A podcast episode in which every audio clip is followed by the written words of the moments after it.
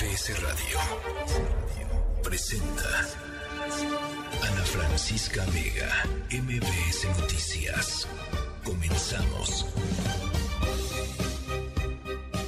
6 de la tarde en punto, ¿cómo están? Me da mucho gusto que me acompañen arrancando mes eh, el cuaderno en blanco, ¿no? Como dicen por ahí, la página en blanco.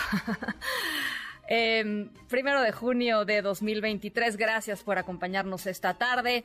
Eh, yo soy Ana Francisca Vega, mucha información, mucho análisis estaremos conversando. Hay novedades sobre el caso de los jóvenes desaparecidos en el call center, estaremos conversando sobre ello. Estaremos platicando sobre el fondo de la decisión esta semana en torno al caso de la ex secretaria de Sedesol, Rosario Robles eh, por qué eh, Rosario Robles libró una orden de aprehensión por delincuencia organizada y qué tienen que decir los periodistas que dieron a conocer el caso de la estafa maestra. Ahí estaban los documentos, ahí estaban pues digamos las evidencias periodísticas a las que tendría que haber seguido una investigación judicial para pues para fomentar, eh, justificar, digamos, el, caso de Rosario Robles. No sucedió así. Por supuesto, estaremos conversando sobre ello. Estaremos conversando sobre todo lo acontecido el día de hoy en materia de política electoral. en fin, mucha información. Luis Miguel González, eh, Diana Bernal con, eh, con todas las informaciones con respecto al SAT. Em, y vamos a regresar a Oaxaca. ¿Se acuerdan el caso de esta chica, esta niña? De secundaria a la que no dejaban ir a la escuela porque traía pantalón eh, y le exigía parte del grupo de padres de familia y parte de las autoridades de la, de la, escuela que llevara falda. Bueno, vamos a regresar a Oaxaca para ver cómo está. Eh, van a, de veras van a impresionar eh, van a impresionarse de lo que eh, pues su mamá tiene que contarnos. Es increíble que el asunto esté en esto que les voy a contar en un ratito más. Las seis con dos. Les saludo. Gracias por platicar con nosotros. Gracias por sintonizarnos en Felipe Carrillo Puerto, Reynosa, Ixtapa, Durango, Campeche. A toda la gente que desde el Valle de México se conecta con nosotros a través del 102.5. Los invito también a que conectemos a través de redes sociales. Twitter, arroba Ana F. Vega, Instagram y Facebook, Ana Francisca Vega Oficial. Nuestro número de WhatsApp 5543771025 y recuerden siempre nos pueden escuchar eh, a través de nuestra página web en mbsnoticias.com y antes de arrancar con el programa quisiera hacer una pequeñísima pausa para enviar nuestros, eh, nuestras super felicitaciones y saludos a los amigos y compañeros, colegas admiradísimos de la mejor 97.7 de FM, nuestra estación hermana que cumple tres años, tres añotes al aire eh, muchísimas felicidades, que vengan muchos más con todo el éxito que han sabido, que han sabido sembrar y que han sabido cosechar. Y saludos, por supuesto, a su director, el topo Andrés Salazar, el topo. Les mando de veras una felicitación con mucho, mucho cariño. Arrancamos. MBS Noticias informa. Hay información sobre el número de homicidios dolosos el mes de mayo. René Cruz, ¿cómo estás? Buenas tardes. Hola Ana, amigos del auditorio, muy buenas tardes. En mayo se ubica al momento Ana como el mes más violento del año al registrar 2.350 asesinatos, lo que representa un aumento de 8.8% comparado con abril cuando se contabilizaron 2.159 víctimas. De acuerdo con el reporte diario del Gabinete de Seguridad Federal, en el mes que acaba de concluir, en promedio, cada día fueron privadas de la vida 76 personas. Según estos datos oficiales, Ana, en nueve entidades, seis de ellas gobernadas por Morena, los asesinatos observaron alzas de entre el 2 y el 100%. Los estados gobernados por Morena que registraron el mayor número de homicidios y los incrementos más considerables son Tamaulipas, que sumó 70 asesinatos, 35 más con respecto a abril, lo que representa un alza del 100%. La Ciudad de México cerró mayo con 68 asesinatos, un incremento de 28.3% comparado con abril, cuando sumaron 53 víctimas. En Baja California se contabilizaron 168 homicidios, 20 más que en abril, lo que refleja un alza de 13.5%. En Sonora, entidad gobernada por el exsecretario de Seguridad Alfonso Durazo, los asesinatos observaron un aumento de 11.3% al pasar de 79 víctimas en abril a 88 en mayo. Michoacán acumuló 166 homicidios, 15 más que en abril, lo que representa un incremento de 10%, mientras que en Guerrero el alza fue de 2.6% al pasar de 112 víctimas en abril a 115 en mayo. Ana, otras entidades gobernadas por la oposición que también registraron alza son Guanajuato, con 262 asesinatos, 33 más que en abril, lo que implica un incremento de 12.4%, con lo que se mantiene como el estado con el mayor número de víctimas. En Chihuahua, los asesinatos observaron un incremento de 61.7% al pasar de 94 víctimas en abril a 152 en mayo. En Jalisco fueron privadas de la vida 173 personas, 48 más que en abril. Según las estadísticas del reporte diario, mayo tuvo un cierre violento, pues en los últimos días acumuló más de 90 asesinatos por día. Por ejemplo, el 28 de mayo sumaron 93, el 29 de mayo 91 y el 31 de mayo 90. Ana, estas son las cifras en materia de, de violencia. Verdaderamente tremendas. Muchísimas gracias, René. Muy buenas tardes. Muy, muy buenas tardes. Y por cierto, eh, el presidente López Obrador le entró al tema esta mañana, eh, reconoció, pues que, bueno, a ver, ¿cómo no vas a reconocer? Pues ya están las cifras y son las cifras oficiales, que su gobierno es el sexenio con más homicidios dolosos en la historia reciente del país, más de 156 mil. Eh, sin embargo, dijo que pues que así le cayó, ¿no? Que eso fue lo que le tocó, que es parte de la herencia que le dejaron las administraciones anteriores. Así fue la manera en cómo el presidente López Obrador justificó las cifras eh, dolorosísimas de homicidios dolosos durante su administración. Ahora nos dicen, qué barbaridad, el gobierno de ahora es el gobierno que tiene más homicidios, sí, pero ¿cómo nos dejaron del país? Esta es una mala herencia en seguridad. El país estaba en bancarrota. No les ha gustado a los que antes se sentían los dueños de México y son los responsables de la tragedia nacional. Deberían de estar ofreciendo disculpas. No acepto porque nos quieren meter en el mismo saco, en el mismo costal todos nuestros adversarios. Dicen, ¿cuántos homicidios? Claro, Sí, nada más que miren cómo nos dejaron. Y nos ha costado, porque ¿quiénes crearon los cárteles que funcionan en todo el país? Pues estos, ¿dónde están los cárteles tolerados por el gobierno de nosotros. No, se fueron consolidando por la impunidad y por las complicidades. Era un narcoestado. Nos ha costado mucho. Sí, hemos bajado el homicidio. Este año está bajando poco, ¿eh? Y todavía nos queda el año próximo. Es lo que dice el presidente López Obrador. Cerrará, sin embargo, como el sexenio con más homicidios dolosos en la historia reciente del país. Lo quiera o no lo quiera, le guste o no le guste, le haya caído parte de lo que le haya caído. Lo cierto es que no ha podido Pues resolver de alguna manera contundente o bajar de alguna manera contundente el tema de los homicidios dolosos y esas son las cifras, las propias cifras que produce el Estado mexicano. Hay actualización esta tarde con respecto al caso de los eh, jóvenes eh, trabajadores desaparecidos en un call center allá en Zapopan desde hace eh, varios días, desde el pasado 20 de mayo. Elsa Marta Gutiérrez, ¿cómo estás? Te saludo con gusto. Gracias, eh, Ana. Eh, comentarte que ya suman ocho, ocho trabajadores del call center desaparecidos entre el 20 y 22 de mayo en Zapopan, Jalisco. A través de un comunicado de prensa, la Fiscalía Especial en Personas Desaparecidas informó que tomó de conocimiento de una denuncia más. La víctima se llama Juan Antonio, tiene 34 años de edad y fue visto por última vez el pasado 22 de mayo cuando se dirigía a trabajar. Por los datos que proporciona la propia familia, la Fiscalía dijo que el caso estaría relacionado con la investigación que abrieron por la desaparición de los primeros siete jóvenes empleados del call center.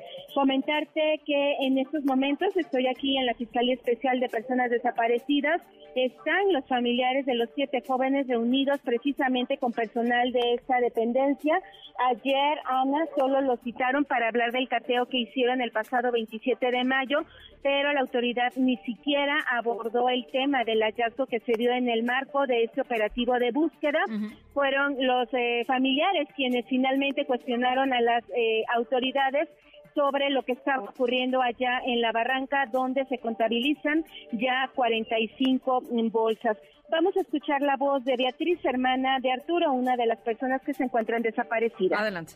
Nosotros nos enteramos de la mega movilización que hubo hoy en el potrero eh, gracias a las noticias y, no hubo ninguna ninguna retro, ninguna comunicación por parte de la Fiscalía con respecto a eso. Entonces nos enteramos otra vez de lo que de lo que avanza o de lo que se va ahí anexando cómo va este tema de la investigación por los medios, no por la autoridad. Ahí está en la voz de Beatriz. Eh, comentarte que también las mamás lamentaron que sus hijos, sus hijos sigan siendo criminalizados. La señora Alisa Cuevas dijo que no es justo y pidió que primero los encuentren y luego los juzguen e investiguen. La mamá de los hermanos Valladolid Hernández, la señora Elizabeth, así habló de sus hijos, Ana. Yo a mis hijos siempre los vi tranquilos, no los vi que se escondieran de nadie, no los vi que se les quitara el sueño, ni el hambre, ni que se estuvieran cuidando. Entonces por eso yo supongo que no lo sabía. Ahí está, Ana, lo que dijo la señora Elizabeth Hernández en Mendoza. Comentarte que, de acuerdo a la información que nos ha proporcionado el Instituto Jalisciense de Ciencias Forenses, aún no concluyen estas eh, pruebas de ADN que le hicieron a los restos que hallaron precisamente en esa barranca allá al norte de Zapopan. Sin embargo, ya hay información con respecto a las características, eh, ya eh, al abrir las bolsas en el instituto, en el CEMEFO, ya abrieron las bolsas y ya se pueden determinar características de las personas que ahí fueron localizadas. Las familias fueron convocadas de último momento. Estamos a la espera de la información que nos pudiera proporcionar las familias para poderte eh, dar a conocer, Ana, si se confirma o no que los restos hallados allá en la barranca de Zapopan efectivamente corresponden a las de los eh, jóvenes. Por supuesto, eh, estamos eh, pendientes de, esta información que quizás esté generando en los próximos minutos, no lo sabemos. Ya, ya, lo estaremos conversando, Elsa Marta. Claro que sí, Ana, yo estoy al pendiente. Buenas tardes. Muchísimas gracias, muy buenas tardes. Por supuesto, regresamos a Jalisco en cuanto eh, haya claridad sobre lo que se está anunciando o lo que la Fiscalía le estaría anunciando a los familiares de estos, por lo menos eh, siete jóvenes, ahora ocho jóvenes eh, que estaban trabajando en este call center desaparecidos desde el pasado 20 de mayo, las seis con doce. Ana Francisca Vega, NMBS Noticias. Bueno, esta semana eh, se canceló la orden de aprehensión que la Fiscalía General de la República había conseguido eh, en, en, plena pandemia en el 2020 por delincuencia organizada y por lavado de dinero en el caso de la estafa maestra, este esquema de corrupción enorme en, descubierto eh, por eh, animal político que ocurrió durante el sexenio del expresidente Enrique Peña Nieto. Y, estas órdenes de aprehensión, esta orden de aprehensión en particular en contra de la entonces secretaria de Desarrollo Social, Rosario Robles, la juez que analizó este amparo dijo que eh, había omisiones importantes en la investigación que había inconsistencias en lo que había presentado la Fiscalía e incluso contradicciones en los datos de prueba que el Ministerio Público ofreció y que finalmente resultaron insuficientes en el proceso. Eh, Rosario Robles entonces libró esta orden de aprehensión por delincuencia organizada, pero eh, más allá de, esto que fue como el titular, pues hay algo detrás que es esto, que es no es que no haya sido culpable, es que simple y sencillamente no se presentaron, no se hizo la investigación que se tenía que hacer y no se presentaron las pruebas eh, suficientes para sostener esta acusación. Nayeli Roldán, periodista de Animal Político, te saludo con mucho gusto como siempre, Naya. ¿Qué tal, Ana Francisca? Muchísimas gracias. Un gusto, como siempre, estar en tu espacio. ¿Cuál es tu visión de lo que pasó el lunes? Bueno, Ana Francisca, eh, hoy en Animal Político publicamos justamente una nota en la que damos cuenta de eh, las referencias que hizo el juez a las investigaciones que había hecho la Fiscalía General de la República para solicitar y luego sostener, digamos, la, eh, la orden de aprehensión por delincuencia organizada y por lavado de dinero en contra de Rosario Robles. Y como bien mencionas, eh, la conclusión del juez en esa sentencia eh, tiene que ver con que encontró inconsistencias, contradicciones, pero además también, Ana Francisca, quisimos hacer un análisis, digamos, em, más detallado, acorde justamente a la investigación periodística que nosotros publicamos en 2017, la estafa maestra, y encontramos eh, varios elementos, Ana Francisca. En primer lugar, eh, la, Fiscalía tomó como base para solicitar la orden de aprehensión contra Rosario Robles una investigación que había hecho la UIF en 2020 en contra de Rosario Robles, de sus subalternos José eh, Ramón Rosamontes, perdón, y de su ex oficial mayor eh, Emilio Cebadúa. Eh, la UIF revisó en esa investigación eh, información periodística de nuestro reportaje, eh, revisó información de la Auditoría Superior de la Federación y revisó las cuentas bancarias y los movimientos financieros de estos tres entonces exfuncionarios. Solamente de Emilio Cebadúa encontró incongruencias, gastos de él y de sus hermanos por más de 205 millones de pesos, eh, que no tenían explicación con base a sus ingresos reportados legalmente, digamos, sin embargo, lo curioso de esto, Ana Francisca, es que la Fiscalía solamente solicitó orden de aprehensión por delincuencia organizada y lavado de dinero en contra de Rosario Robles y, en cambio, contra Emilio Cebadúa no hay nada. Otra cosa interesante, eh, y estamos hablando de una pequeña porción de dinero, digamos, eh, de este supuesto desvío, eh, perdón, de esta investigación en contra de ellos tres, pero el desvío de la estafa maestra hablamos de más de 7 mil millones de pesos, ¿no? Entonces, esa es una diferencia eh, importante. Y luego en esta misma investigación de la UIF, Francisca, eh, la Unidad de Inteligencia Financiera enlistaba una serie de empresas, eh, presumiblemente fantasma, y que supuestamente la, la unidad investigó y catalogó que tenía sospechas de inusualidad, es decir, pues probables irregularidades. Sin embargo, Ana Francisca, auditorio, eh, la descripción de esa inusualidad en realidad es un párrafo íntegro de la investigación periodística de la estafa maestra y además se refiere en todas en todas este, estas estas categorías digamos de estas empresas lo que dice es Francisco ayudó a crear una de las 186 compañías que recibieron 7.670 millones de pesos del gobierno federal gracias a violar la ley de, adquisiciones, etcétera. Este mismo párrafo estaba pegado en una decena de, em, de empresas y además hay que decir, Francisco, hasta le cambiamos el nombre por medidas de seguridad, él estaba, había creado una empresa relacionada con Pemex, pero nada tenía que ver con la Fede Sol. Eh, también otra de las imprecisiones, Ana Francisca, es que la Fiscalía acusaba a Rosario Robles de estos dos delitos que presuntamente había eh, cometido entre 2012 y 2018, es decir, cuando fue secretaria de la Cedesol y de la SEDATU.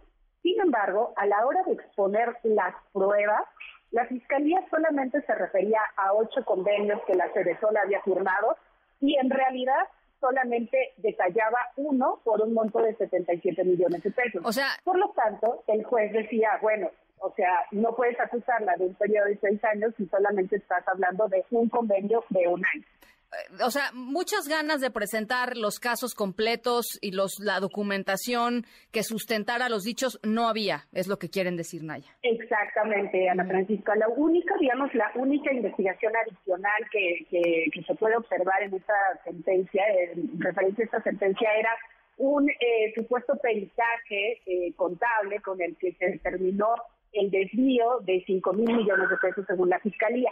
Sin embargo, en ningún momento la Fiscalía tampoco detalla de dónde, a partir de dónde salió esa cifra.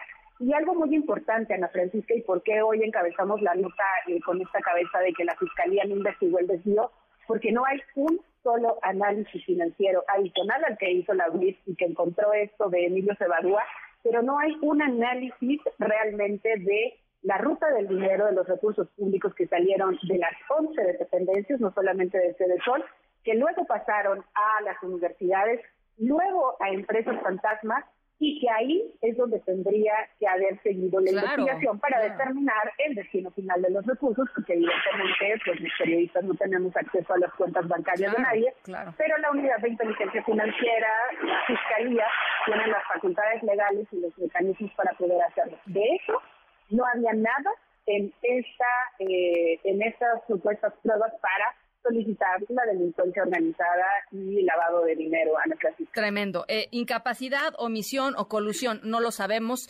Lo que sí sabemos es que esta investigación periodística se publicó eh, y, han pasado muchísimos años eh, en este recorrido como para que este último paso, que era el paso de decir de las empresas fantasma a dónde se fue el dinero, e, a qué cuenta se dirigió, eh, pues es el paso que tenían que dar y simple y sencillamente no lo dieron. Eh, va, a quedar va a quedar impune la, estafa maestra, Naya?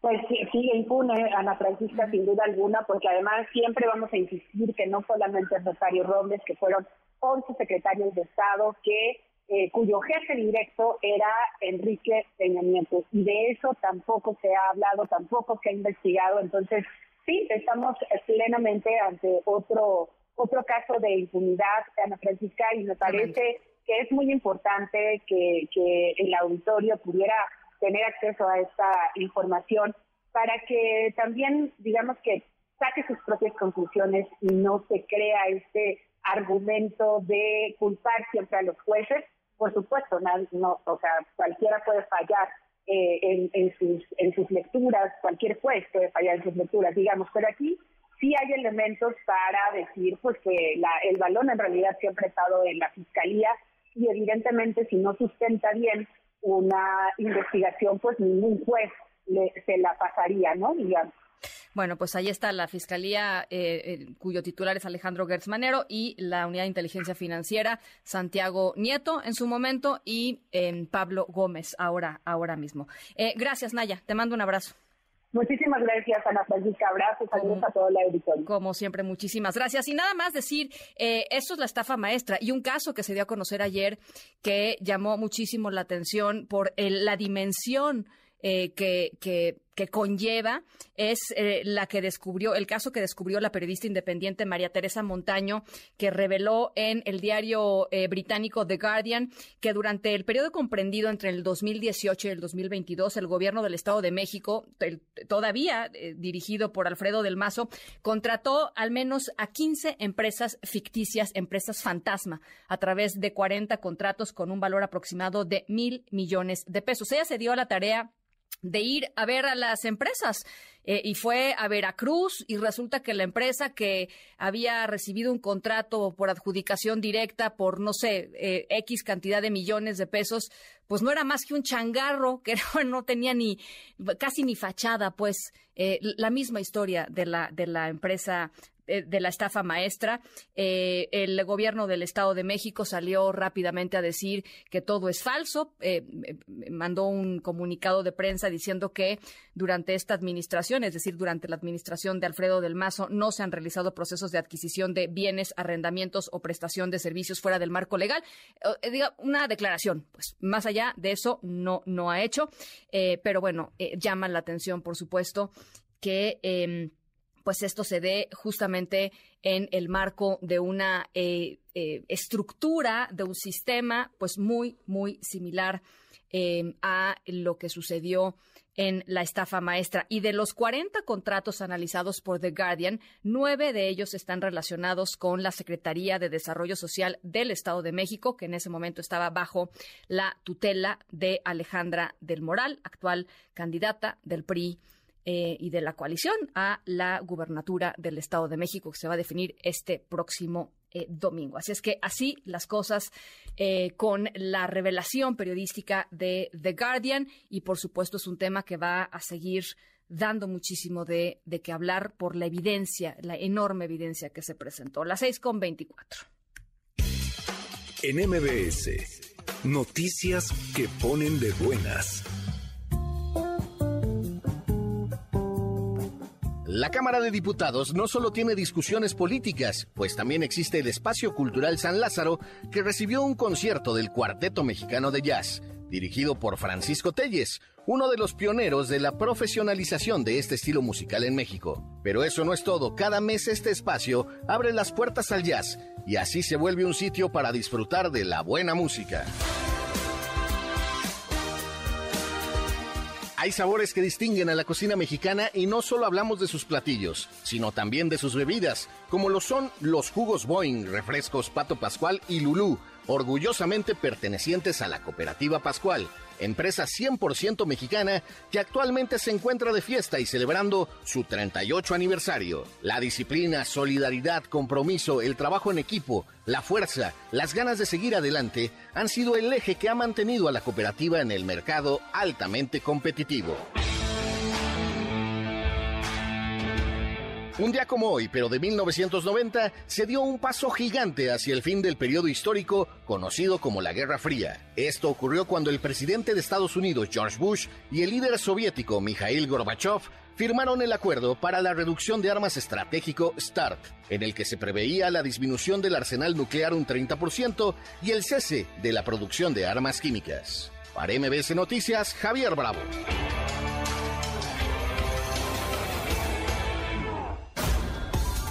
Un momento regresamos. Continúas escuchando a Ana Francisca Vega por MBS Noticias. Continúas escuchando a Ana Francisca Vega por MBS Noticias. MBS Noticias informa. Bueno, hay información sobre eh, una nueva controversia constitucional eh, que se interpuso eh, en temas de transparencia, particularmente en temas que tienen que ver con la clasificación de las obras de infraestructura del presidente López Obrador como asuntos de seguridad nacional, el tren Maya, el corredor interoceánico y los aeropuertos de Chetumal, Tulum y Palenque como temas de seguridad nacional. Angélica Melín, ¿de qué se trata? Platícanos. Buenas tardes. Hola Ana, muy buenas tardes, gusto saludarte también. Saludos a los amigos del auditorio. Fue el presidente de la mesa directiva de la Cámara de Diputados, el diputado del PAN, Santiago Krill, quien confirmó y notificó esta decisión tomada por él como precisamente presidente del recinto parlamentario de ir a la Suprema Corte, llevar a la Suprema Corte esta decisión del Ejecutivo Federal, el nuevo decreto del presidente de la República, Ana, que bien lo comentabas, vuelve a clasificar estas obras de infraestructura, en particular las que señalabas, como asuntos de seguridad nacional. Esto luego de que la propia Corte hace algunos días declarara pues eh, la invalidez, la inaplicabilidad del decreto anterior que contenía el mismo propósito, el de clasificar como asuntos de seguridad nacional las obras y los proyectos prioritarios del Ejecutivo Federal para que se realicen eh, sin eh, atender a las órdenes de jueces en suspensión de las obras ante el reclamo de ciudadanos y también para que la información respecto a estas obras, bueno, pues sea clasificada como asuntos, como reservada por ser asuntos de seguridad nacional. Vamos a escuchar lo que anunció en, en redes sociales el presidente de la Cámara, el diputado El Miranda. He presentado ante la Suprema Corte de Justicia de la Nación una controversia constitucional en contra del nuevo decreto del presidente que busca que ciertas obras de infraestructura sean consideradas de seguridad nacional y con ello negar la información a que tienen derecho todas y todos los mexicanos. Se trata de un acto arbitrario del presidente de la República que atenta contra nuestro derecho humano en un fuerte mensaje eh, publicado en sus cuentas en redes sociales, el diputado Krill Miranda, que pues se le pasó un poquito la mano y en un tono pues no tan institucional, Ana, hizo las siguientes advertencias al primer mandatario con respecto a la serie de decretos que está emitiendo y que pudiera emitir en el futuro, bueno, pues al menos mientras el eh, diputado Krill Miranda se encuentre en el cargo, que cómo va a proceder la mesa directiva de eh, San Lázaro, pues si el presidente insiste en promover este tipo de decretos. Escuchemos nuevamente. Señor presidente, sepa usted de que si la Suprema Corte de Justicia reitera la inconstitucionalidad de lo que usted ha hecho y si usted insiste en expedir un nuevo acuerdo o decreto sobre lo que ya fue resuelto, de inmediato, a nombre de la Cámara de Diputados, volveré a impugnar su actuación y así lo haré las veces que sean necesarias. Sí, presidente, la constitución es la constitución y la ley es la ley. El presidente de la Cámara, Ana, calificó como grave este proceder del Ejecutivo Federal y por eso se llevan las decisiones a la Suprema Corte de Justicia. Es el reporte. Muchísimas gracias, Angélica.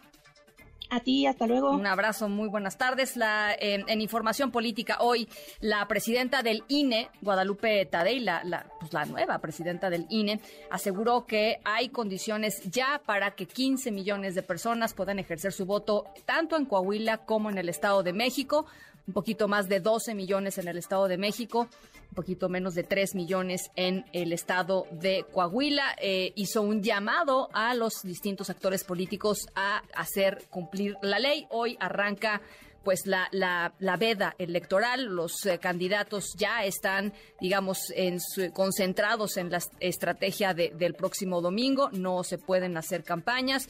Eh, y, esto es, eh, pues por supuesto, eh, los preparativos rumbo ya a la jornada electoral del próximo domingo, que por cierto, hay que salir a votar. Si a ustedes les toca votar en el Estado de México o en Coahuila, no dejen que alguien más decida por ustedes. Salgan y voten. Eh, hagan esa fila, tómense unos minutos y ejerzan su derecho a votar. Si no están muy entusiasmados por las propuestas, pues menos entusiasmados van a estar cuando alguien más tome decisiones en donde ustedes no participaron. Así es que hay que participar, eh, eh, hay que hacer valer nuestro voto y después, gane quien gane, hay que monitorear y hay que exigir buenos resultados. Esa es pues nuestro deber, digamos, como ciudadanos. Es que de veras hago el llamado para que eh, pues para que salgan a votar este próximo domingo, eh, tanto en el Estado de México como en Coahuila. Y esto fue lo que dijo Guadalupe Tadei, la presidenta del INE. No hay la menor duda de que México cuenta con un sistema electoral fuerte y eficiente que protege las decisiones de la ciudadanía. El llamado a las y los coahuilenses y mexiquenses es a ejercer su derecho a votar en paz, de manera libre e informada por la opción de su preferencia. El voto es la mejor herramienta para que sus voces sean escuchadas y formen parte de las decisiones que afectan el presente y el futuro de sus estados.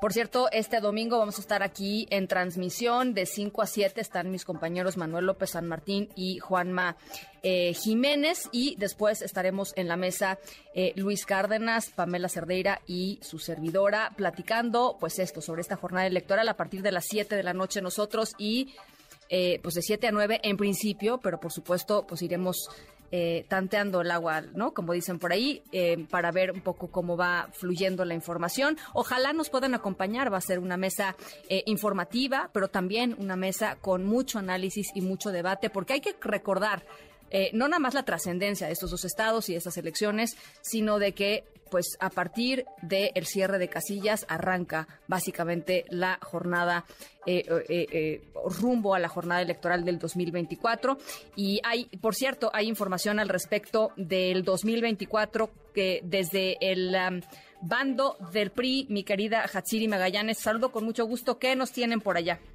Así es, ¿qué tal Ana? Muy buena tarde. Pues fíjate que con el objetivo de ponerle un alto a la cuarta transformación que encabeza el presidente Andrés Manuel López Obrador, la cual dicen es un peligro ya que está destruyendo a las instituciones de este país, priistas anunciaron la conformación del Frente Amplio de Renovación por México.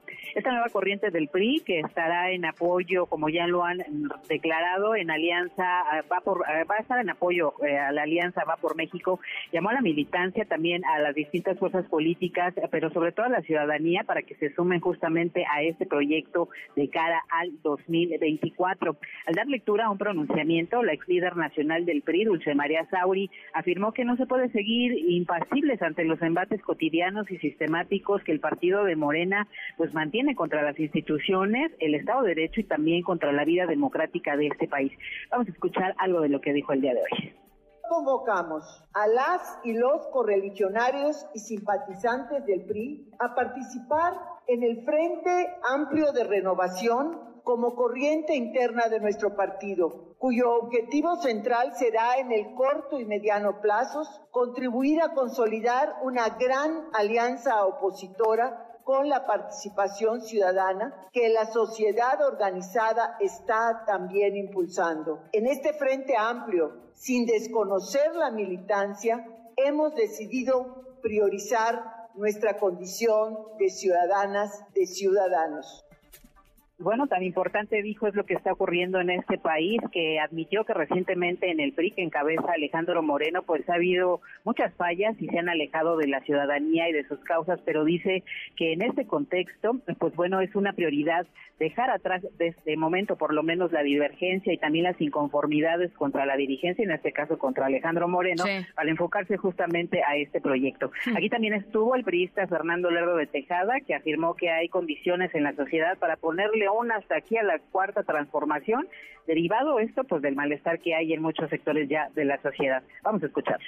Es la hora de actuar. Hemos sido gran parte de los constructores de nuestra nación. Con errores, con fallas, no hay duda, pero hemos sido de los grandes constructores de nuestra nación. Somos eso, somos un grupo, un partido constructor. Y por lo tanto, no podemos voltear la cara ante esta destrucción institucional que se realiza todos los días bueno, finalmente, Ana, al ser cuestionado sobre esta posibilidad que se ha dado a conocer de que Alejandro Moreno pudiera ser o pudiera perfilarse como candidato a la presidencia, señalaron que se va a priorizar el método, tendrá que ser democrático, dicen, participativo y que refleje los intereses de toda la sociedad y siendo así, pues dicen, esa candidatura sí sería respaldada.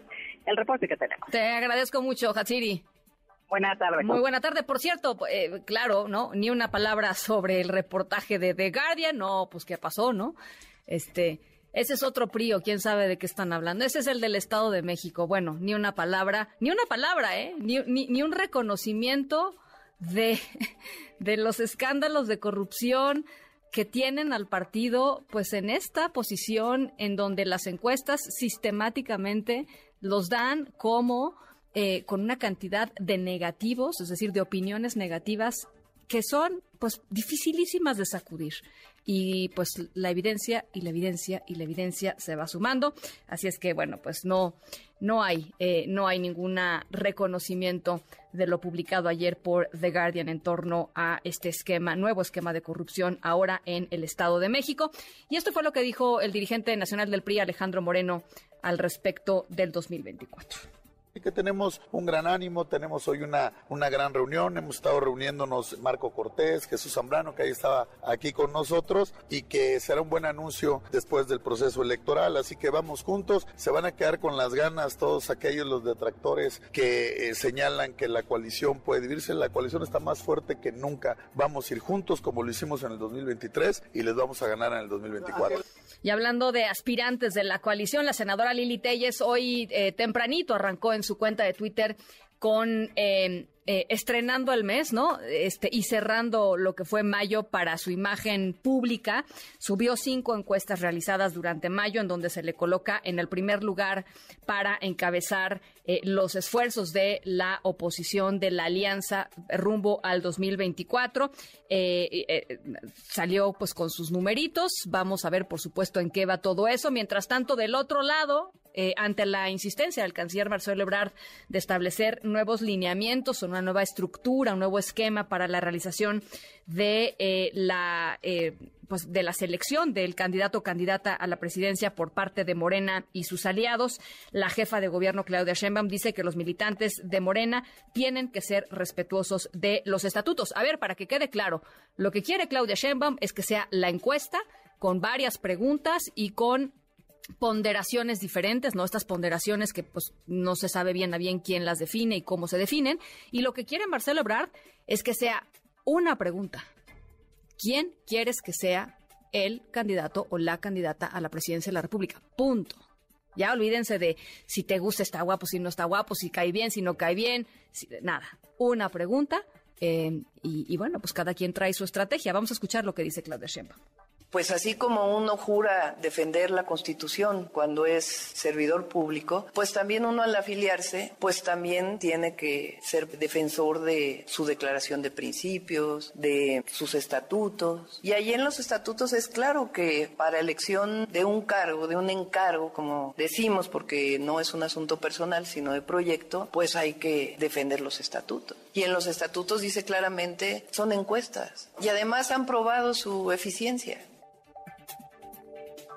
Y quien se sumó rápidamente, quien se sumó a la petición de... Em, Marcelo Ebrard de tener una reunión, pues ya tan pronto como el próximo lunes, en donde va a dar a conocer su plan, Marcelo Ebrard, de plan para seleccionar al candidato o candidata, eh, es el Partido Verde. Hace ratito eh, escuchaba la transmisión de mi compañero Manuel López San Martín, que platicó con el senador del Partido Verde, líder del Partido Verde, Manuel Velasco, eh, en donde decía, pues nosotros también queremos estar sentados en esa mesa porque también somos parte de esa alianza y también queremos que se tome en cuenta nuestra voz y también queremos que sea la semana que entra. O sea, que la gente, digamos, los aspirantes metiendo el acelerador, ¿no? Para la definición de las candidaturas. Las seis con cuarenta.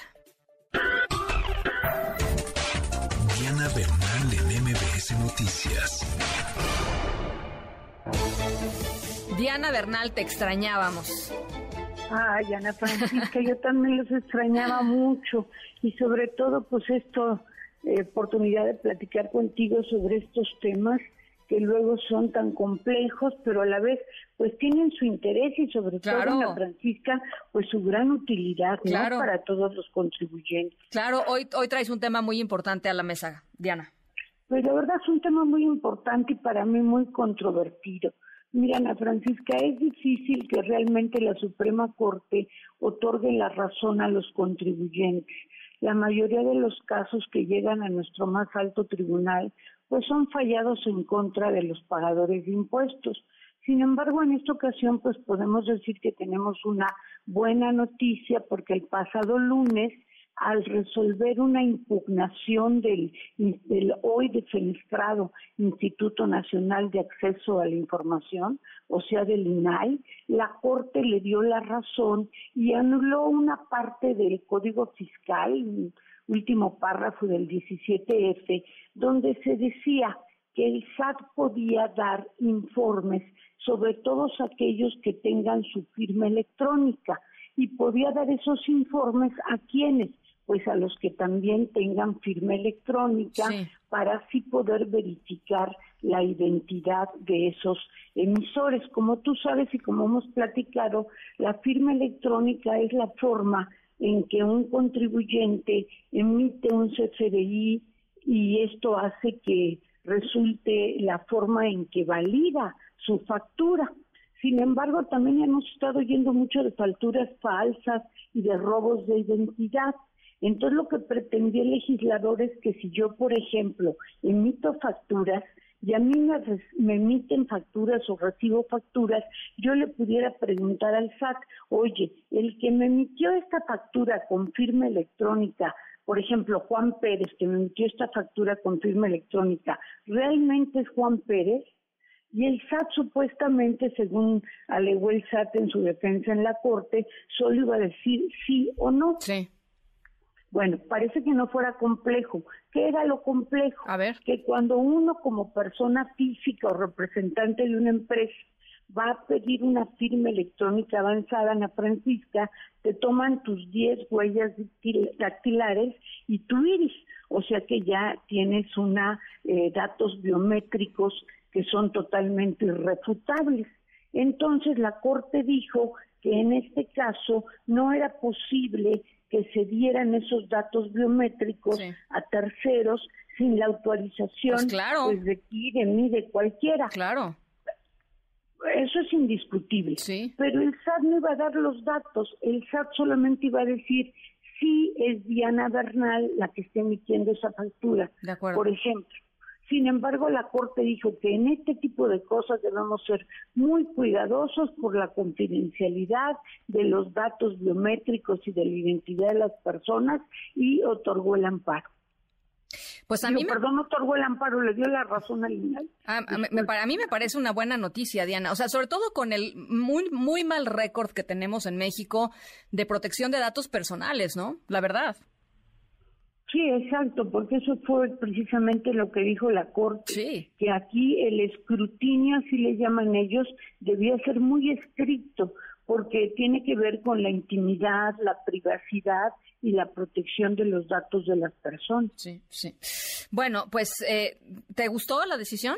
¿Te pareció? a mí en lo personal no, porque hay muchas empresas falsas hay mucho robo de identidad. Ah, bueno, y yo no veía tan mal que el SAT dijera, oye, la persona que se hace llamar María López, que está emitiendo una factura con su firma electrónica, sí es María López. ¿Por qué? Porque sí coincide su firma con los datos biométricos que yo tengo. No iba a dar los datos biométricos, solo iba a verificar. Pero como tú dices muy bien, pues es debatible, porque tratándose de datos personales, pues ahora sí que es buena eh, la mayor confidencialidad. Es que te, te das cuenta que estamos en, entre dos escenarios de, de entre dos malos escenarios. Por un lado, un mal escenario en donde no se las bases de datos eh, normalmente, eh, pues eh, hay, hay, muchísimas violaciones a las bases de datos de, de, los mexicanos en términos de la privacidad, por un lado, y por el otro lado, pues está el tema de las facturaras que, ¿no? Y el tema de, de los fraudes que efectivamente abusan. Entonces, pues sí, o sea, son dos escenarios. te roban la identidad. Y te roban la identidad, exactamente y te roban la identidad. Exacto, em, estábamos entre dos males, la Corte resolvió pues esto, veamos qué decisión eh, opte el legislador por adoptar el próximo año. Sí, sí, bueno, pues ya lo estaremos conversando. Te mando un abrazo, Diana, gracias. Un abrazo, muchas gracias, Ana. 6 con 46. Ana Francisca Vega, NMBS Noticias. Yo nací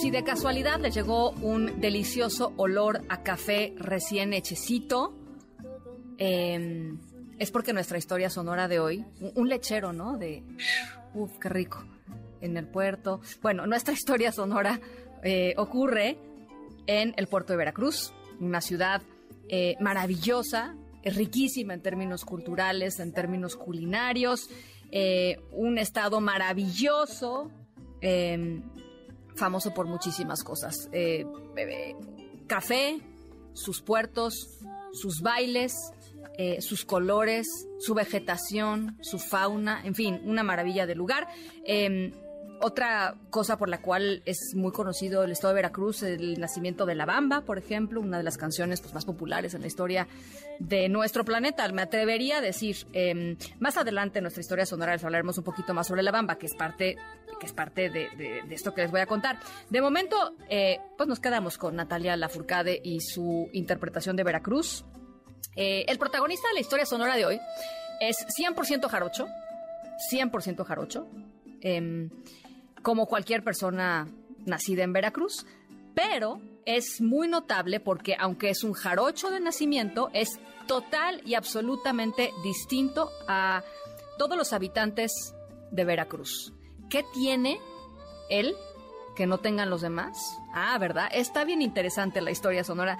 Em, o sea, 100% jarocho, pero hay algo que, que lo distingue. Eh, al ratito les voy contando de qué se trata. Por lo pronto nos quedamos con eh, la gran Natalia Lafourcade, 6 con 49 pausas. Regresamos con más Luis Miguel González y lo que se sabe hasta el momento del acuerdo entre Grupo México y em, el ah, gobierno federal. Eh, yo soy Ana Francisca Vega, estamos aquí en MBS Noticias. No se vayan, volvemos con mucho más.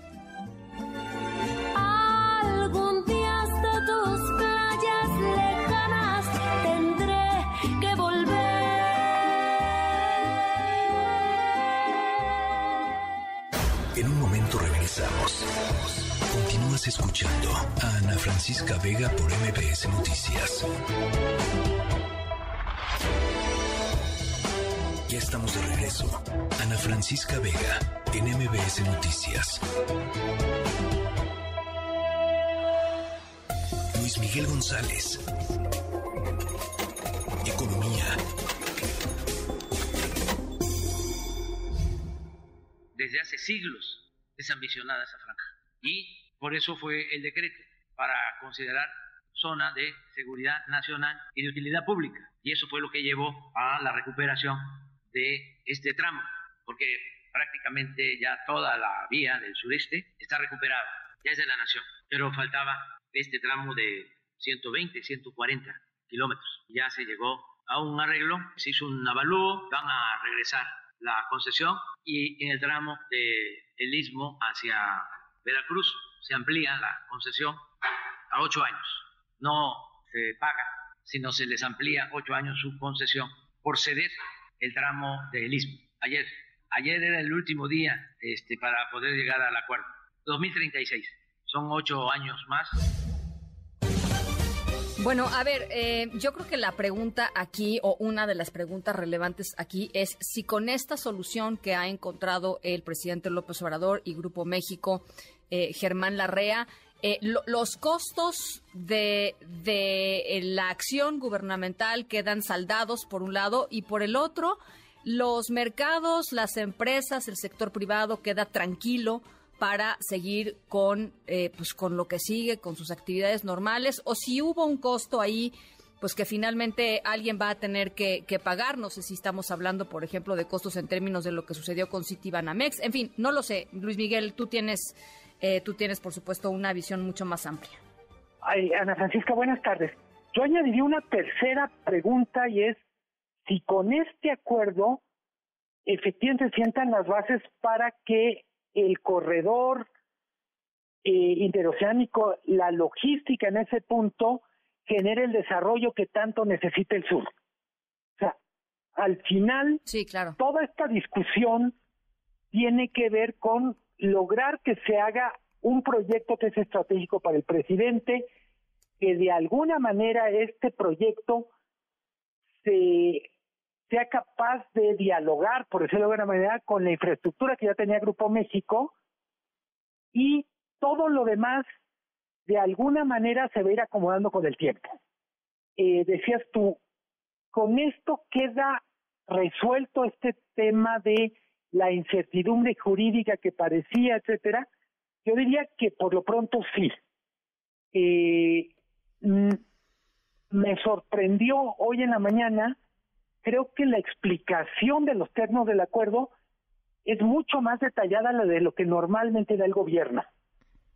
Estamos más acostumbrados a que el gobierno, vamos a decir que es parco en los detalles. Ay, qué bonita forma de decirlo, Luis Miguel. Parco en los detalles.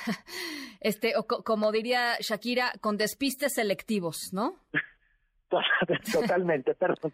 Creo que tienes mucha razón, lo dije muy bonito. Lo dijiste bonito. Pero lo que en el fondo se abrió hace exactamente dos semanas era, a ver, ¿qué significa que el gobierno ocupe una, una, un, un, en este caso una, una vía férrea que estaba concesionada? ¿Cómo lo va a leer el sector privado? Eh, yo diría, el gobierno negoció con Germán Larrea creo que qué va a pasar con otras concesiones, con otras licencias que el gobierno otorga, pues habrá que estar muy atentos. Pero por lo pronto, lo que nos está anunciando hoy es un acuerdo en donde, casi como anécdota, pero no es menor, la cantidad que el gobierno reconoce es menos de la décima parte de lo que trascendió que, que pedía Germán Larrea. Sí, sí, sí, sí. O sea, el acuerdo está por un poco más de 800 millones de pesos, cuando la semana pasada decíamos son 9.500 millones, eh, nos da una idea también de lo, lo complicada que ha de haber sido la negociación. Eh, decías tú, ¿qué, no, qué, ¿qué nos queda de este episodio en términos de si si hay certidumbre jurídica, yo diría, en términos generales, no hay mucha certidumbre jurídica, pero no es por este acuerdo, hay mucha hay hay mucha inestabilidad en la forma en que funcionan los reguladores, etcétera, y creo que es algo que el gobierno debe reconocer que a pesar de que hay inversión, podría haber muchísima más inversión claro. si, si hubiera más estabilidad en la regla del juego o menos inestabilidad y capricho. Así es, así es. Bueno, pues Eh, muy, muy, sí, sí, no, adelante, adelante. No, pero yo insistiría, al final toda esta discusión eh, se justifica, toda esta atención que le estamos dedicando, se justifica en la medida en que el proyecto del corredor transi- interoceánico, Interoceánico. transísmico, realmente funcione. Bueno, si logran atraer las inversiones que tienen que atraer, pues mm, creo que, este, y eso está por verse, ¿no? Eso sucederá en los próximos meses, no sabemos. Sí, son son 10 polos de desarrollo, parques industriales, pero además el compromiso de crear un una vía del Océano Pacífico al Golfo, Claro, que, por ejemplo, que en seis horas puedas mover la carga. increíble. Eh, hay que decirlo, México ha ganado muchísima competitividad al interior de las fábricas, las fábricas son muy productivas, pero en logística México es un país muy poco competitivo, lo hemos platicado, parece broma de mal gusto, pero es más más fácil mover mercancía de China a, a Manzanillo que de Manzanillo a Tampico, por ejemplo. Sí, tremendo, tremendo, tremendo. Sí, este, bueno, va- vamos a ver, ¿no? Vamos a ver cómo, cómo, cómo va moviéndose el tema financiero del corredor en los próximos, en los próximos meses y ya lo estaremos conversando por acá. Por lo pronto, eh, mil gracias, Luis Miguel. No, como siempre, agradecido soy yo. Muy buenas tardes, buen Las- fin de semana. Igualmente, a las ah, siete con dos. En un momento regresamos. Continúas escuchando a Ana Francisca Vega por MBS Noticias.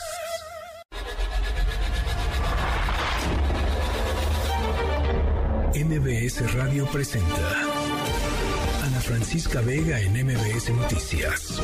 Continuamos. 7 de la tarde con 12 minutos. Gracias por seguir con nosotros aquí en MBS Noticias. Yo soy Ana Francisca Vega, arrancando, em, arrancando mes, jueves primero de junio de 2023.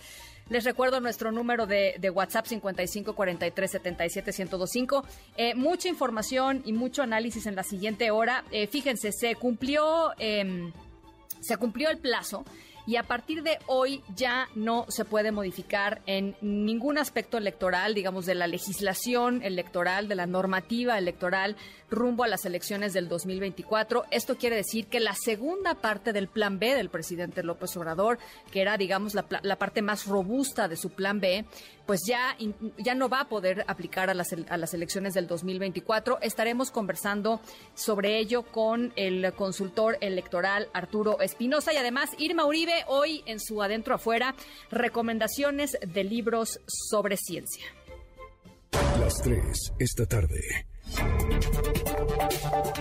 Bueno, hay actualizaciones sobre el caso de esta, de esta chica, de este estudiante, Paxi Jimena, a quien arrojaron un petardo en las inmediaciones del colegio de bachilleres y que a raíz de este petardo murió desgraciadamente. Hay, hay información importante. Juan Carlos Alarcón, ¿cómo estás? Buenas tardes.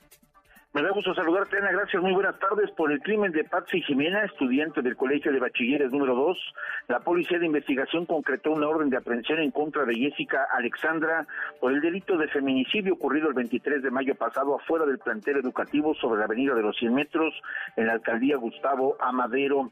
Ulises Lara, vocero de la Fiscalía General de Justicia Capitalina, informó que los detectives dieron cumplimiento al mandamiento judicial en el municipio de Tlanepantla, Estado de México. Escuchemos.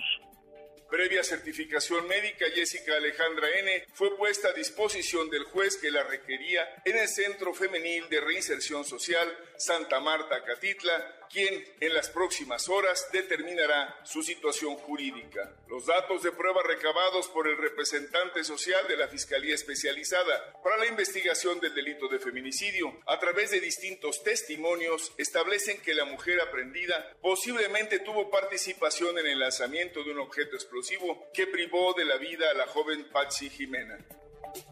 El funcionario destacó que las investigaciones refieren que la detenida posiblemente formaba parte de un grupo porril generador de violencia. Las indagatorias efectuadas por la Fiscalía de Feminicidios señalan que dicho grupo es identificado como 3 de marzo y el día de los hechos intentaron agredir a otro joven que escapó refugiándose en el Bachilleres. La chica fue internada en el penal femenil de Santa Marta, Acatitla, en espera de la audiencia de cumplimiento de orden de aprehensión. Sin embargo, los agresores, entre ellos Jessica Alexandra, arrojaron posteriormente un petardo que estalló en la cabeza de Patsy, causándole la muerte. Las fuentes consultadas indicaron que Jessica no es la única implicada en el crimen de Patsy, por lo que ya son buscadas más personas implicadas en estos hechos. Y es el reporte que tengo. Te lo agradezco mucho, Juan Carlos. Muy buenas tardes. Muy buenas tardes. Y ya lo platicábamos al inicio de este espacio con mi compañero René Cruz. Eh, mayo fue un mes eh, que rompió récords en términos de su violencia y el estado con más homicidios fue Guanajuato con un saldo de 262 homicidios y precisamente en Guanajuato eh, fue asesinado Gustavo Andrés Cordero Vallejo, él es primo del gobernador de Diego Sinué Rodríguez Vallejo. Sergio te saludo con, con gusto hasta Guanajuato, platícanos. Francisca, buenas tardes, también te saludo con muchísimo gusto, por supuesto, a nuestro auditorio. En efecto, el ganadero asesinado la tarde de este miércoles en el Boulevard Hidalgo, a la altura de la colonia La Florida, aquí en el municipio de León, era Gustavo Andrés Cordero Vallejo, como bien lo mencionas, primo del gobernador Diego Sinué Rodríguez Vallejo. Gustavo Andrés viajaba junto a su familia en una camioneta que remolcaba un par de cabezas de ganado cuando hombres armados a bordo de un automóvil le dieron alcance para dispararle en distintas ocasiones. El primo de Rodríguez Vallejo se encontraba esperando la luz verde sobre el Boulevard Hidalgo cuando los hombres que venían siguiéndolo, sin que él se percatara, le dieron alcance. Imágenes de una cámara del C4 instalada cerca del lugar mostró que los agresores viajaban a bordo de un vehículo Atos blanco y con vidrios polarizados. La identidad de Gustavo Andrés y su parentesco con el mandatario estatal fue confirmada hasta este miércoles por la noche. Ya serán las autoridades de la Fiscalía de Justicia quienes informen las investigaciones, pues hasta el momento no se ha señalado que algún presunto responsable pudiera haber sido capturado. También, Ana Francisca, te comento que, bueno, pues hace unas horas el ejército mexicano señaló que son cuatro los cárteles que se disputan el territorio del estado de Guanajuato para cometer delitos. Reconoció Enrique García Jaramillo, comandante de la zona militar número 16, en el marco de la incineración de droga asegurada en las últimas semanas. En entrevista en la 12 región militar reveló que se trata del cártel Jalisco Nueva Generación, cártel Santa Rosa de Lima, el cártel de Sinaloa y también el cártel del Golfo. Escuchemos. Pues el, incremento de homicidios aquí eh, en estos días, lo que va de, este año, pues se debe al reacomodo que están teniendo al interior de los mismos cárteles, la disputa que, que, sin duda tienen en lo que es el corredor industrial. ¿Cuántos cárteles han detectado aquí? Son cuatro. Cuatro. Tenemos eh, la presencia del cártel de, de, Sinaloa, el cártel de Jalisco Nueva Generación, el cártel de Santa Rosa de Lima y también este, la, lo que es el, el, cártel del, del Golfo, una, una representación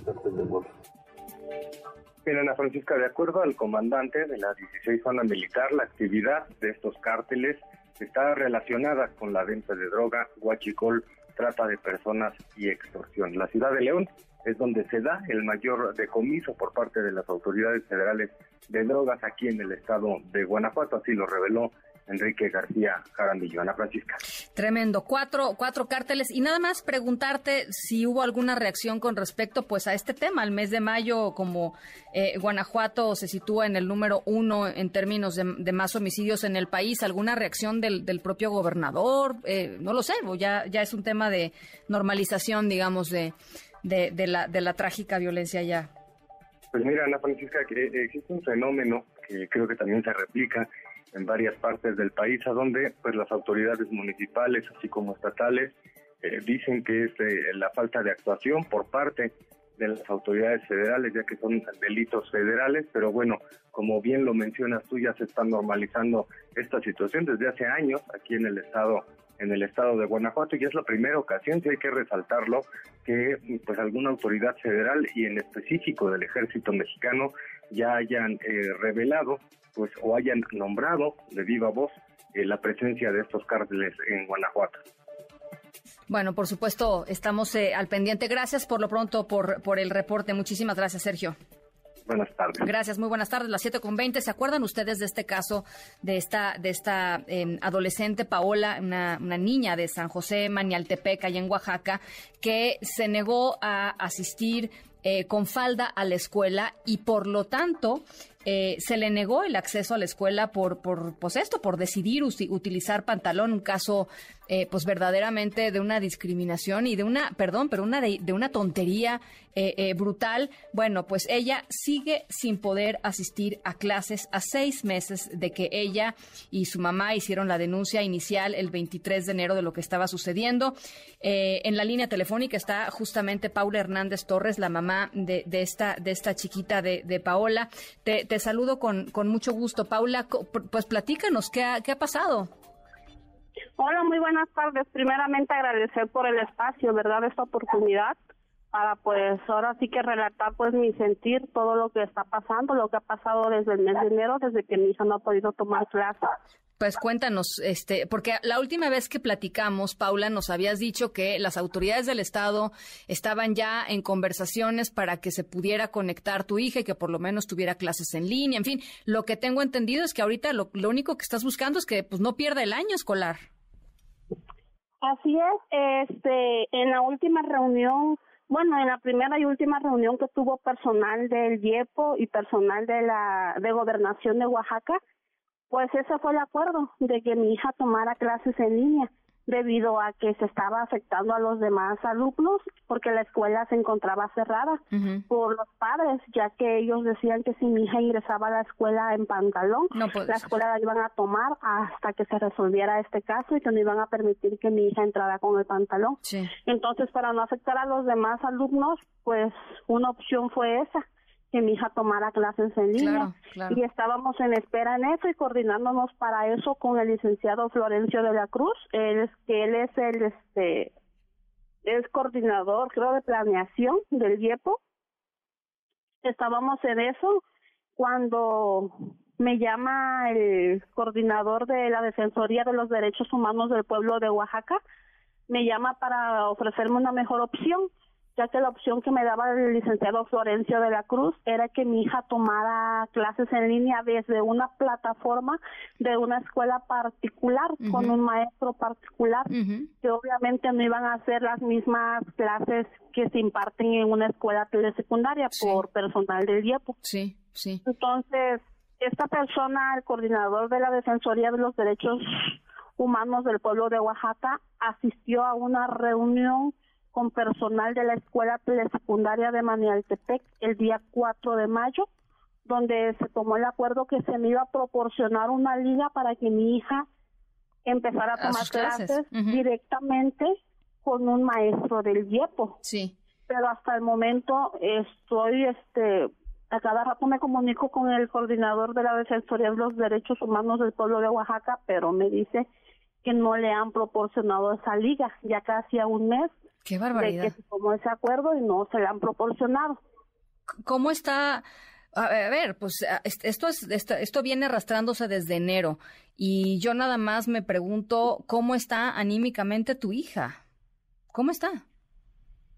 Pues imagínense que triste, ¿por qué? Porque lamentablemente tuvimos que hacer un desplazamiento forzoso, tuvimos que salir de la comunidad, ya que ella ya estaba siendo objeto de muchas críticas, murmuraciones, señalamientos y cada que ella llegaba a casa llegaba a decirme que personas adultas, que era lo que más me, me dolía y más me admiraba de que fuera por fuera ella señalada por personas adultas, ni siquiera eran los niños menores, de que quizás se puede decir que son quienes menos pueden asimilar eso, pero hasta el momento son quienes mejor lo asimilan, porque las personas adultas estaban empezando a juzgar, a criticar a mi hija.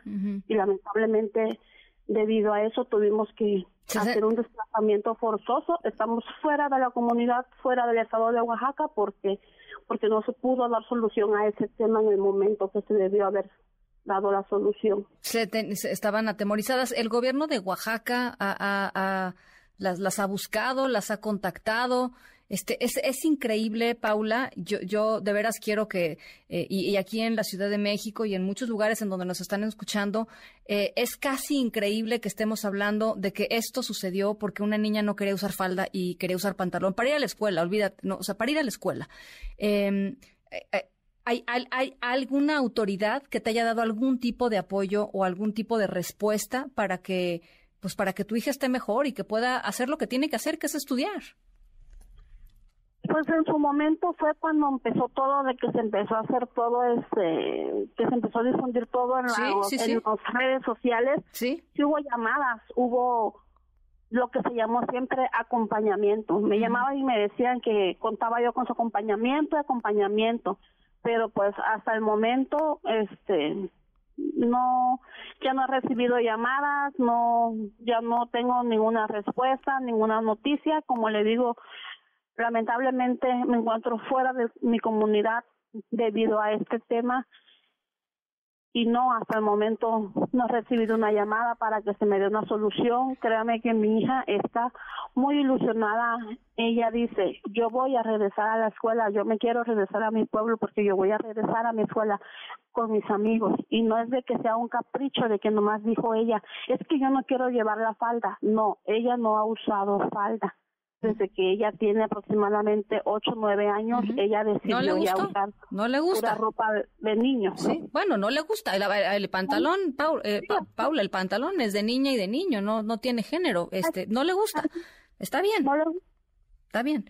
Bueno, vamos a estar, eh, queríamos regresar, digamos, y tocar base con, contigo para ver en qué está. Por supuesto, estaremos buscando a las autoridades de Oaxaca, estaremos buscando a las autoridades de derechos humanos.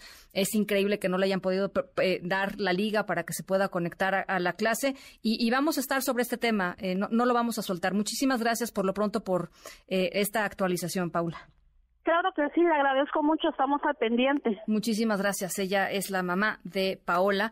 Eh, pues eh, increíble. Su punto de vista, me encantaría que me escribieran eh, para pues para contarme qué es lo que les provoca una noticia como esta. Estamos desde enero, esta chica no va a clases desde enero. Eh, 55 43 77 105 y no hay una sola autoridad que pues que les ayude. Es más, bueno, olvídense que los ayude que garantice el derecho a la educación de esta, esta chiquita allá en Oaxaca. A las 7 de la noche con 27 minutos. Vamos a la pausa. Estamos aquí en MBS Noticias. Yo soy Ana Francisca Vega. No se vayan, volvemos con más. En un momento regresamos.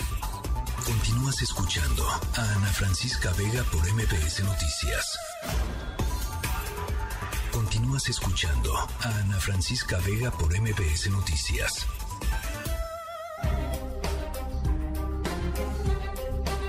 Bueno, em, ya, les, ya les decía, em, hay, hay un tema en torno a eh, la legislación que va a regir el próximo proceso electoral federal del 2024. Había un tema en donde em, pues el, la segunda parte del Plan B estaría eh, discutiéndose en la Suprema Corte de Justicia de la Nación, pero eh, se cumple pues una fecha importante en términos de eh, la declaratoria o el final, digamos, de un proceso en el cual ya no puede cambiar la legislación electoral, la ley electoral eh, es lo que es hasta el momento y con esta ley nos iremos para el 2024. ¿Cuáles son las implicaciones de esto que les estoy platicando y en qué queda entonces el plan B? Arturo Espinosa, abogado y consultor electoral, director del think tank Laboratorio Electoral. Me da muchísimo gusto platicar contigo como siempre, Arturo. ¿Cómo estás, Ana Francisca? Muy buenas tardes. A ver, pues eh, creo que sí vale la pena echarle un vistazo a lo que a lo que sucede en términos del Plan B, que sí y que no. A creo que sí es importante tener claro y, y, genera un poco de certeza en torno a la legislación electoral para las elecciones. Digamos, estamos prácticamente a un año de la elección presidencial y estamos al día de hoy con el marco legal vigente, estamos ya a menos de 90 días del inicio del proceso electoral. El proceso electoral con la ley que ahorita rige debería de iniciar la primera semana de septiembre. Lo que dice la Constitución es que 90 días antes no se puede modificar la legislación electoral, 90 días antes del inicio del proceso electoral. Ahora, Sabemos que hay una suspensión en la Suprema Corte respecto del segundo decreto del Plan B, que es el más sustantivo de, de los dos. Sabemos que está pendiente la resolución y bueno, si por algo la Corte no invalida por completo este segundo decreto, bueno, habría que ver qué pasa, qué dice respecto a la fecha de inicio, porque en el segundo decreto se establecía que la fecha de inicio del proceso electoral sería la tercera semana de noviembre, se recorría, digamos, las fechas dentro del calendario electoral. Lo cierto es que ahorita con, con el estatus que tenemos al día de hoy, pues bueno, en septiembre el INE tendrá que declarar el inicio del proceso. De hecho, hoy anunciaron en conferencia de prensa los consejeros que durante este mes van a aprobar el calendario electoral, digamos ya fechas y días exactos en los que eh, irán ocurriendo cada una de las etapas y cada una de las acciones que se tienen que ir tomando en torno a la elección eh, presidencial y del Congreso de la Unión a nivel federal. Entonces, ¿esto quiere decir que lo que tenemos hoy es lo que queda? O sea, o, o hay, digamos, hay espacio para para la modificación de alguna manera, si es que suceden ciertas cosas? A ver, yo creo que estamos sujetos a lo que decida la Suprema Corte. La Suprema Corte todavía puede, digamos, todos creemos que de acuerdo a lo que hizo con el primer decreto, pues va a invalidar también el segundo decreto y quedará la ley como la tenemos al día de hoy, pero aún así habrá que esperar a que resuelva porque pues bueno, siempre hay la posibilidad de que declare válido el segundo decreto y nos vayamos con con la legislación, digamos, del plan B lo veo bastante remoto, pero siempre queda esa posibilidad. Estamos en manos de la Corte. Creo que esto también lo que nos indica es que es importante que a la brevedad la Suprema Corte resuelva y, genere certeza en este sentido. Porque, a ver, lo, decías tú muy bien, la segunda parte de este plan B es la parte eh, eh, pues más sustanciosa de todo lo que se aprobó. Y si, si, es, si, si fuera, digamos, en el escenario en el que esa, esa, esa legislación eh, resultara, digamos, la legislación rumbo al 2024, eh, pues muchísimas cosas tendrían que pasar, desde presupuestalmente hasta, hasta en términos de, em, bueno, muchísimas cosas de logística, en fin, hay, hay una cantidad de repercusiones brutales para el, para, para el, para el propio instituto y para el propio sistema, ¿no? Claro, a ver, te, lo pongo muy sencillo. El propio Plan B trae en los transitorios diferentes fechas, que varias de ellas ya, ya, ya ocurrieron, en las cuales el INE tiene que ir tomando acciones porque tiene que sufrir una transformación, sobre todo estructural, muy importante. Entonces, es aquí donde por eso digo que es importante que la Corte resuelva ya y dé certeza. Y como te decía ahorita, el INE hoy anunció en la conferencia de prensa que dieron consejeros y consejeras que ya va a aprobar el calendario en el que ya dice día y, de cada una de las actividades del proceso electoral. Y entonces creo que ya estamos de lleno vamos a entrar en lógicas electorales digamos de organización de la elección. Entonces sí sí es sumamente importante que la corte defina resuelva todos creemos que va a seguir la misma suerte que el primer decreto, pero bueno, no hay que dar nada por hecho hasta que no estén los votos de los ministros y las ministras ahí. Ahora, no podemos decir cuándo va a resolver la Corte. ¿no? La Corte resuelve cuando resuelve, este, pero yo creo que hay una presión política y un, y un, momento político que pues lo, em, empuja a la Corte a, tomar el asunto cuanto antes. A ver, yo, yo creo que lo más responsable por parte de la Corte es resolver pronto, claro. aunque también creo que la Corte un poco puede decir, pues bueno, ya está el primer precedente y el segundo tendría que seguir la misma lógica porque el primer precedente se declaró inconstitucional porque no se respetó el proceso legislativo y el segundo decreto pues siguió el mismo proceso legislativo, entonces decir lo mismo. Yo creo que para la Corte ya marcó la línea que va a seguir, aún así, pues bueno, siempre la seguridad final se tiene en el momento en el que haya una sentencia de la Corte debidamente votada y aprobada y, y ya sepamos sin estar especulando. Bueno, pues por supuesto, em, e, en cuanto eso vaya sucediendo, nos comunicamos contigo, como siempre, eh, una referencia en todos estos temas. Te agradezco muchísimo, Arturo. Muchísimas gracias, Ana Francisca. Muy buenas noches. Gracias. Buenas noches, Arturo Espinosa, abogado y consultor, director de Laboratorio Electoral, las 7.36. Ana Francisca Vega, NMBS Noticias. ya, ya, ya, ya, ya, ya, ya, ya. Y cuidado con faltarle al respeto al maestro Longaniza.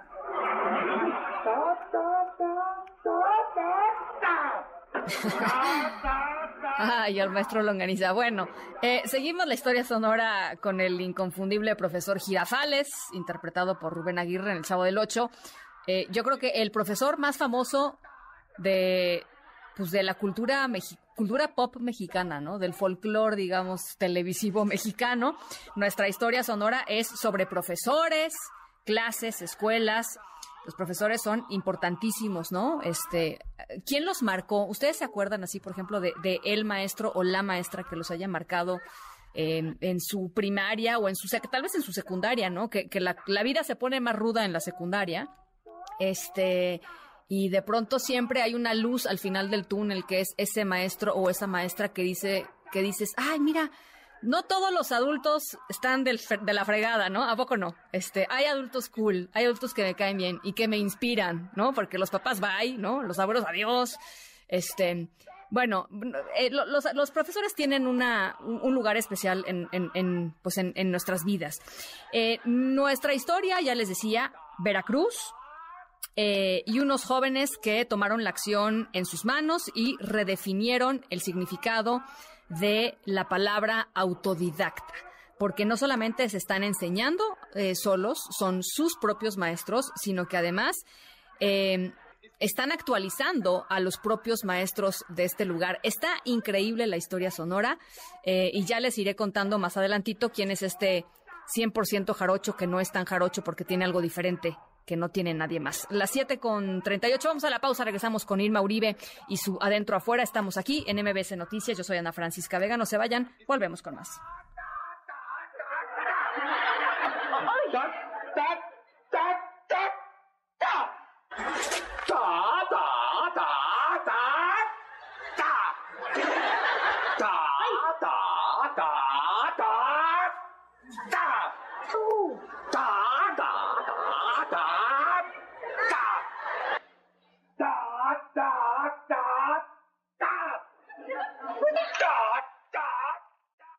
Adentro, afuera, afuera.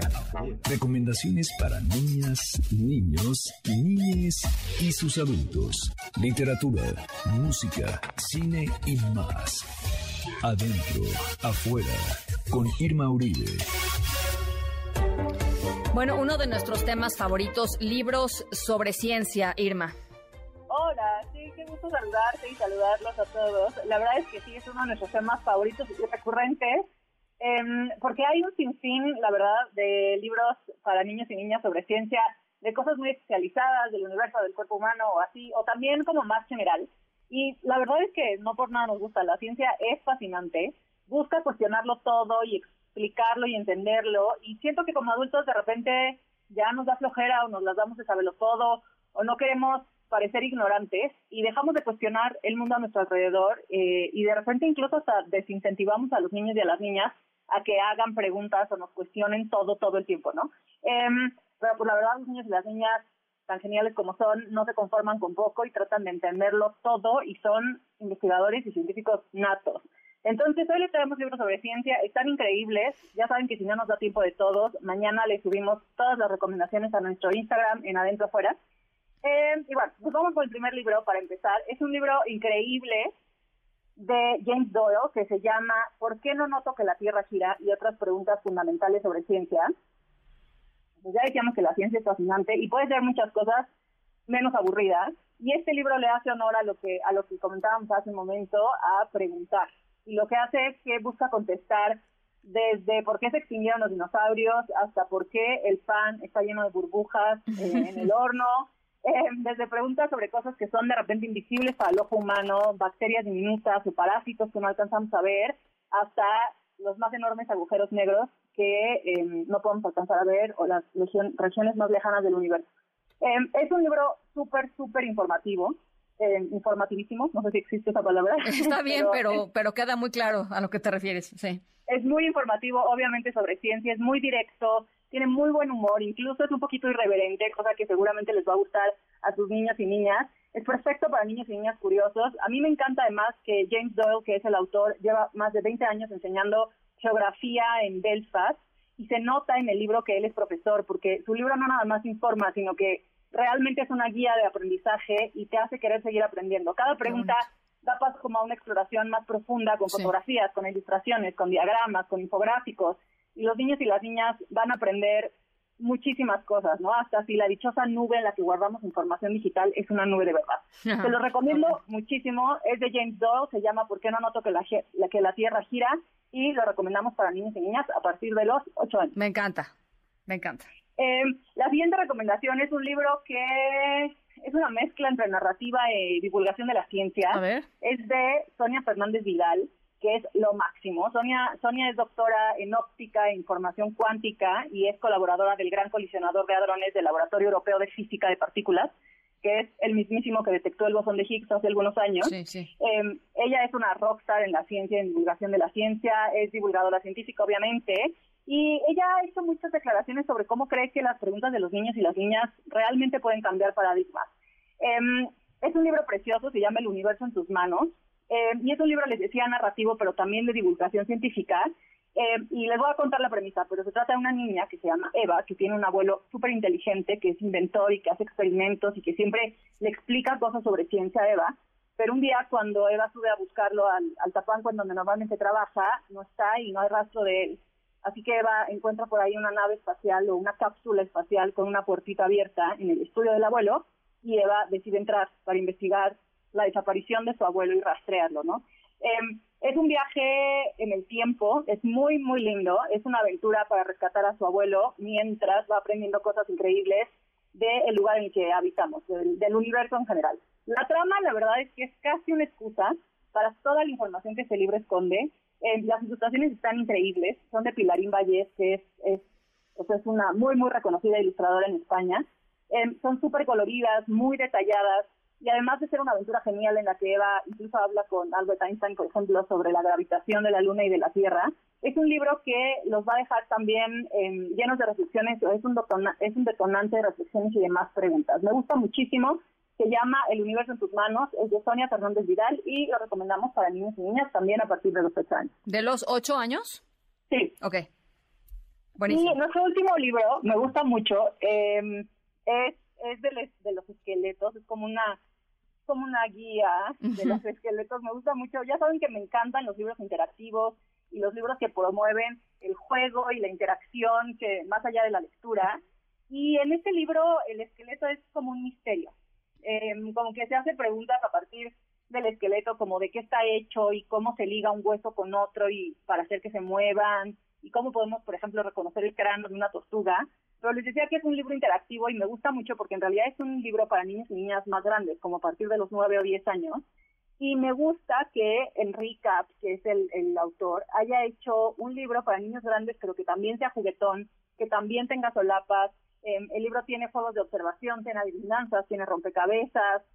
Y aunque aunque aunque tiene todo esto, es para niños y niñas ya más grandes. Y me gusta muchísimo que eh, no por ya ser grandes tengan que leer cosas eh, ya sin, sin juego y sin claro, claro. tan divertidas, ¿no?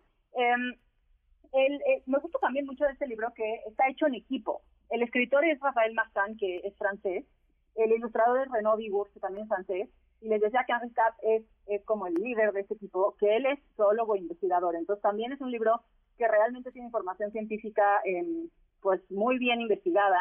Es un libro además de gran formato, es muy grande, las ilustraciones son espectaculares, les va a llamar muchísimo la atención en, términos gráficos, además de todo el juego que tiene, les va a gustar muchísimo, van a aprender un montón sobre el cuerpo humano y en particular sobre los huesos y sobre los esqueletos, no nada más de las personas, sino también de los animales.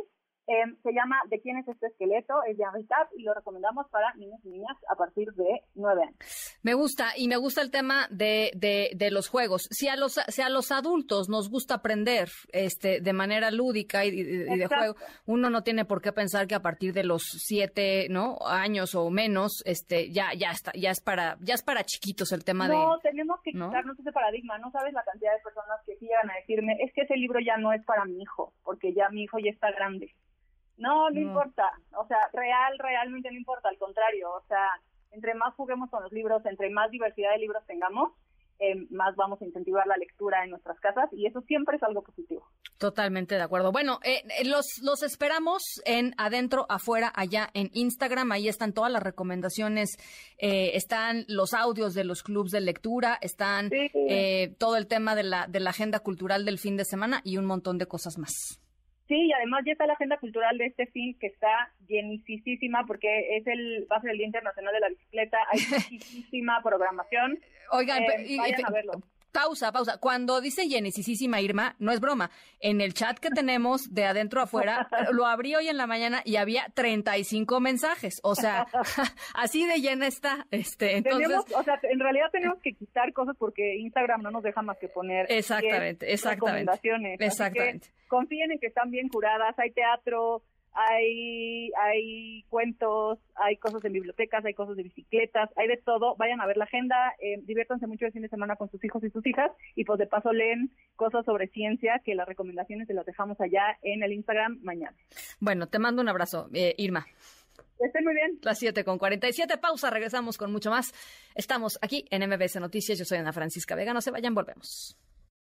En un momento regresamos. Continúas escuchando a Ana Francisca Vega por MBS Noticias.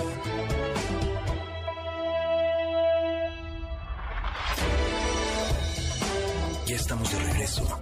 Ana Francisca Vega en MBS Noticias.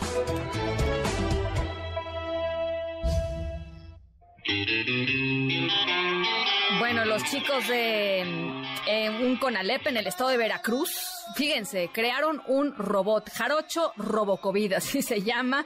Eh, los alumnos modificaron el cuerpo de un robot que se usaba para labores sanitarias en el COVID-19 y usaron inteligencia artificial para programarlo y dar clases de algunos temas. Eh, así es que es jarocho 100%, pero es distinto, pues porque es un robot, es jarocho RoboCovid.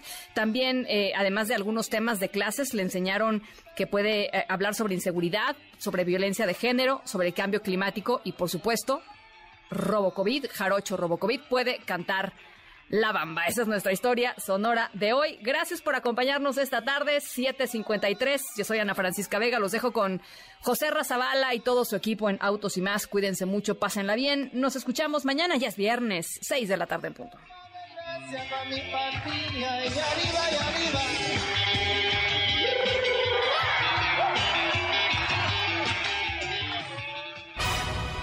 MBS Radio presentó Francisca Vega. Información para todos. MBS Noticias.